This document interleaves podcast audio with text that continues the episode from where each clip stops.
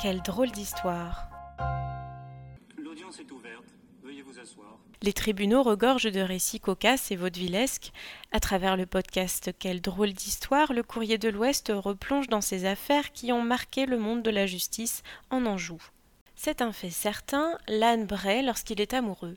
D'une même joie chantante qui fait qu'à l'heure du rut, le cheval hennit, la grenouille coasse, le bélier blatère et le pigeon caracoule.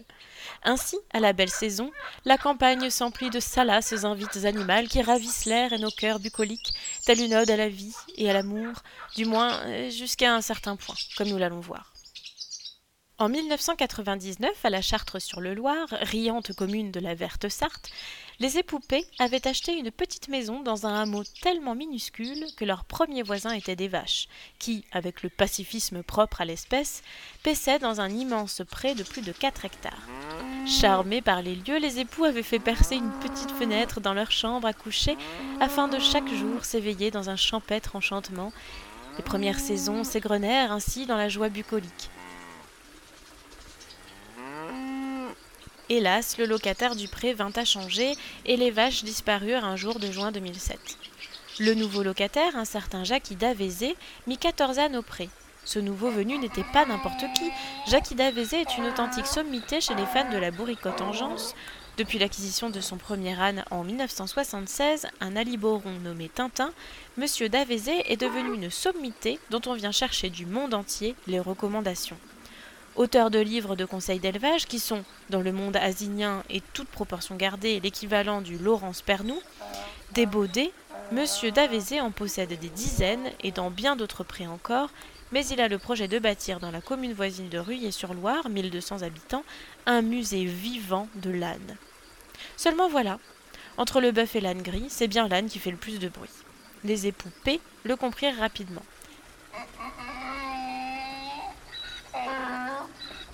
Débraiement perpétuel à n'importe quelle heure, et si seulement c'était à l'autre bout du pré, mais non comme par un fait exprès, c'était juste sous la fenêtre de la chambre que les quatorze années Annès donnaient jour et nuit concert de braiement tout en se livrant, horreur suprême, à de taurides et tapageurs ébats qui nous est interdit de décrire ici. Et avec ça, des odeurs insupportables et des mouches, des colonies de mouches qui par milliers envahirent la coquette maison.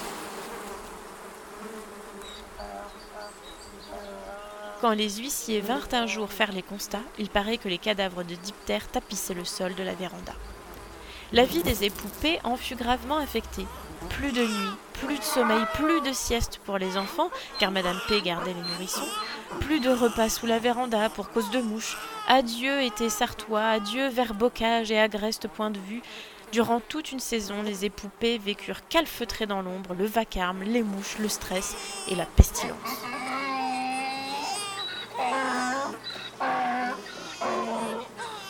C'était trop.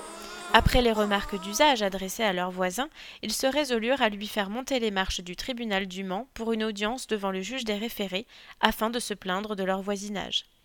De son côté, Jacques Davézé eut le tort de les gravir d'un pas trop allègre.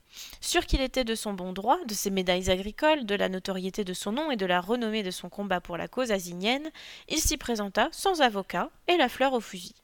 Hélas, la sentence rendue le 23 juillet 2008 lui fut bien cruelle.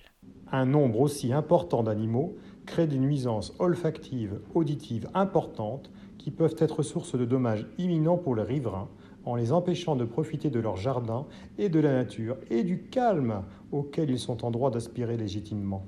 À plus long terme, il ne peut être exclu que ces troubles créent des dommages psychiques ou nerveux du fait de la perturbation durable de leur vie quotidienne le pape du Baudet fut condamné à retirer séance tenante ces animaux, moyennant une astreinte de 500 euros par jour de retard.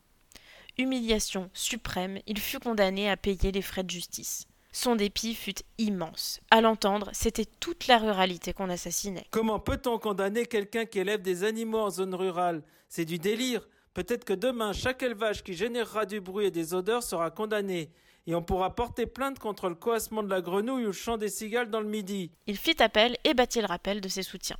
Il y eut une pétition sur Internet qui recueillit plus de 1000 signatures. Si cette décision de justice est confirmée, ce troupeau sera condamné à mort, car je ne sais pas où il pourra vivre dans nos campagnes qui s'urbanisent de plus en plus. Au lieu de harceler les créateurs de sanctuaires, on ferait bien de poursuivre les tortionnaires. Le procès d'appel eut lieu le 17 mars 2009 à Angers.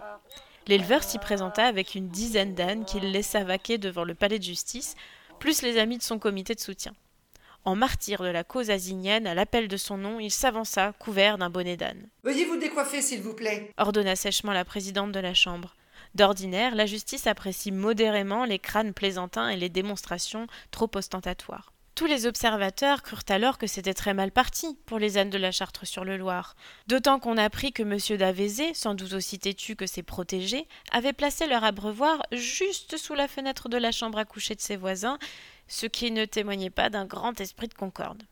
Les juges firent pourtant la part du feu en estimant qu'il était bien dommage de ne pas trouver à s'entendre dans un pareil litige. Un médiateur, ancien bâtonnier d'Angers, fut nommé et tout le monde se retrouva autour d'une table.